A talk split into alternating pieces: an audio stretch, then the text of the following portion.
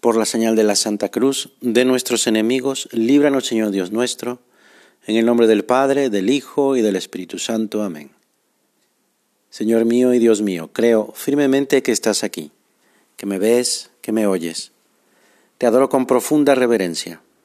Te pido perdón de mis pecados y gracia para hacer con fruto este rato de oración. Madre mía Inmaculada, San José, mi Padre y Señor, Ángel de mi guarda, interceded por mí.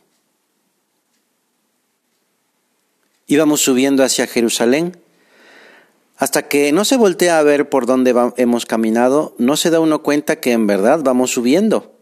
Además el cansancio ya se siente. Jesús va hasta adelante, caminando con prisa, con ganas de llegar a la ciudad santa. Vemos que se detiene y llama a sus discípulos a que se acerquen a Él. Les va a decir algo. Tú y yo, como vamos caminando de la mano de la Virgen, ella que siempre está pendiente de lo que hace su Hijo, nos dice que nos acerquemos.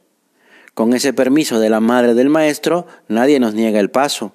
Y alcanzamos a escuchar a Jesús que dice, miren, Estamos subiendo a Jerusalén y el Hijo del Hombre va a ser entregado a los sumos sacerdotes, a los escribas, y lo condenarán a muerte y lo entregarán a los gentiles para que se burlen de él, lo azoten y lo crucifiquen, y al tercer día resucitará.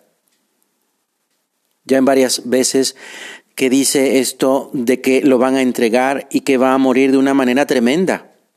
¿Por qué dirá eso el Señor? Si aquí todos lo queremos. Y me pongo a pensar, ¿de verdad quiero a Jesús? No solo de palabras, sino con mis acciones, porque muchas veces me olvido de Él cuando me dejo llevar por la pereza, por el orgullo o por la soberbia. Y no se diga cuando solo pienso en mis cosas, en que no me molesten los demás, en que no me importa la vida de los que conviven conmigo o de los que sufren.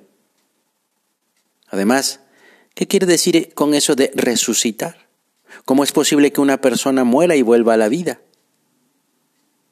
Muchas cosas que dice, Señor, no las entiendo. No llego a comprender el plan que tienes previsto, el plan previsto para mí. Incluso lo que alcanzo a entender muchas veces no estoy de acuerdo y me molesto contigo. Te reclamo y me separo de ti. Y claro, cuando las cosas no salen como quiero porque me he dejado llevar por mis pecados, te echo la culpa a ti. Cuando eso sucede, me ha servido mucho ir con la Virgen, ir a platicar con ella, a que me vuelva a contar cómo le hace para hacer lo que Dios le dice, aunque no conozca o no entienda de momento la voluntad de Dios. En estos tiempos ha estado también recordando mucho a San José, el bueno de José, como le dice. La otra vez nos decía que Dios le hizo cambiar muchas veces el plan que había previsto y su reacción para hacer lo que Dios le pedía era inmediata y con alegría, porque sabía que lo que Dios quería era lo mejor que le podía pasar. La Virgen María también me ayuda a arrepentirme de mis pecados. Por eso le pido que me enseñe a pedirle perdón a Jesús, porque me he alejado. Me distraje un poco y no me di cuenta de que la madre de Santiago y Juan estaba frente al Señor. Tampoco le dijeron que no se acercara, pues por algo a estos dos discípulos les dicen los hijos del trueno. Ordena que estos dos hijos míos se sienten en tu reino, uno a tu derecha y el otro a tu izquierda, dijo aquella mujer. Pero Jesús le respondió, no saben lo que piden. ¿Podrán beber el cáliz que yo he de beber? El Señor no está mirando solamente a Santiago y a Juan cuando hace la pregunta, fija su mirada en cada uno de los que estamos escuchando, en ti y en mí. ¿Estás dispuesto a beber el cáliz este cáliz de la entrega completa al cumplimiento de la, voluntad, de la voluntad de Dios Padre que yo he de beber? Contestaron, podemos. Tú y yo también decimos, podemos. Y no es presumir contestar, podemos. Jesucristo nos enseña este camino divino de la santidad y nos pide que lo caminemos con Él, porque Él mismo lo ha hecho humano y al alcance de nuestras flaquezas. Por eso precisamente se ha hecho hombre para mostrarnos el camino al cielo. Sí, estamos dispuestos, es la respuesta de Juan y de Santiago. Tú y yo estamos seriamente dispuestos a cumplir en todo la voluntad de nuestro Padre Dios. ¿Hemos dado al Señor nuestro corazón entero o seguimos apegados a nosotros mismos, a nuestros intereses, a nuestra comodidad, a nuestro egoísmo? Hay algo que no responde a nuestra condición de hijos de Dios y que hace que no queramos arrepentirnos. La bondad de Dios nos quiere hacer fácil el camino. No rechacemos la invitación del Señor, no le digamos que no, no nos hagamos sordos a su llamada, porque no existen excusas, no tenemos motivos para continuar pensando que no podemos.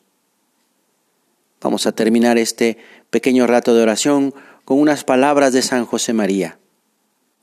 Señor, qué poco valgo, qué cobarde he sido tantas veces, cuántos errores en esta ocasión y en aquella y aquí y por allá. Y podemos también decir, menos mal Señor, que me has sostenido con tu mano, porque me veo capaz de todas las infamias. No me sueltes, no me dejes, trátame siempre como a un niño que sea yo fuerte, valiente, de una sola pieza, pero ayúdame como a una criatura inexperta.